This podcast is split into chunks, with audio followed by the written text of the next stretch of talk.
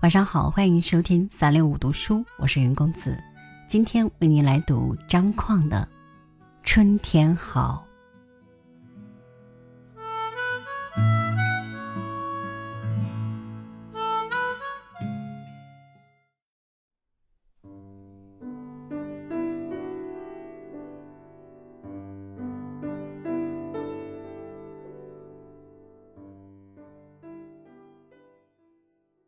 在温暖的村庄，将纸上的欧洲和游历的欧洲放在时间的镜面上，文明让人目瞪口呆。由此在月下反思人类社会进程，感受东方的幸福。这种幽深的理性如此丰盈，春天就在村庄的竹影中。春天的节日被幸福的阳光包围，我躲在温暖的石垦村度假。喝龙井，读欧洲史。好天气包裹着好心情，年味儿和新春联儿被遥远的记忆冲淡。纸上的欧洲庄重而大气，仿佛全天下的好天气都眷顾这块神秘的大地。五年前，我曾以诗的名义到北欧游历，回国之后，我一首诗也不敢写。生怕一动笔，所有的美好就会从记忆的味蕾上消散、走失。东西方无法链接的诗意，是困扰我心灵的矛和盾，很长一段时间都在扯疼我反思的神经。欧洲让人目瞪口呆的文明，成熟的像莱茵河两岸的古城堡。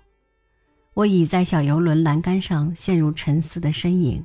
至今仍让我怀疑，那是否就是曾在这条河上出现过的哪位哲学家倒映在水里的落魄记忆？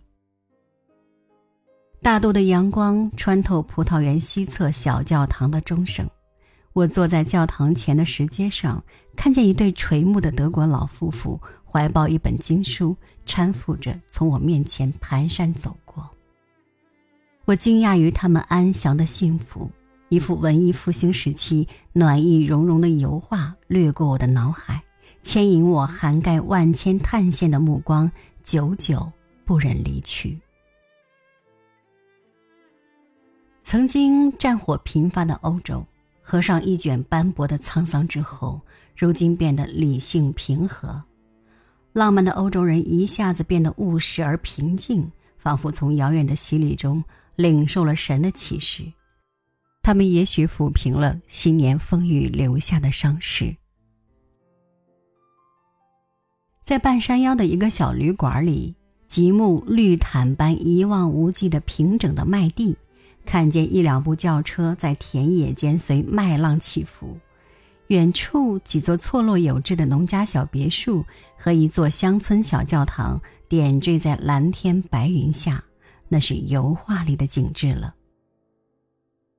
我卸下清风中绿树掩映的白昼，坐在温馨的西餐厅里，喝手磨咖啡，品法国红酒，听肖邦钢琴曲，静静感受欧洲人温文尔雅的午餐，一种从未有过的温馨从心灵深处轻轻溢出。啊，幸福就这么简单，幸福在无声无息中弥漫。幽深的夜幕下，我推开窗户，既熟悉又陌生的山野气息扑面而来，沁人心脾。挤进眼帘的，俱是冷静悠远的星光。我是个尊重月亮的诗人，从我的祖先时，我的血液里就遗传了月亮的基因。我知道，我的幸福在东方。那一夜。是祖国的月亮让我在异国他乡变得如此冷静，如此平和。在欧洲的小镇上留宿，我心情复杂。我不敢与异国的月亮长久对视，因为那里面冰川一般冷峻的理性，总让我在别的文明的裹挟下，不得不静下心来反思人类社会发展的历史进程。冬去春来。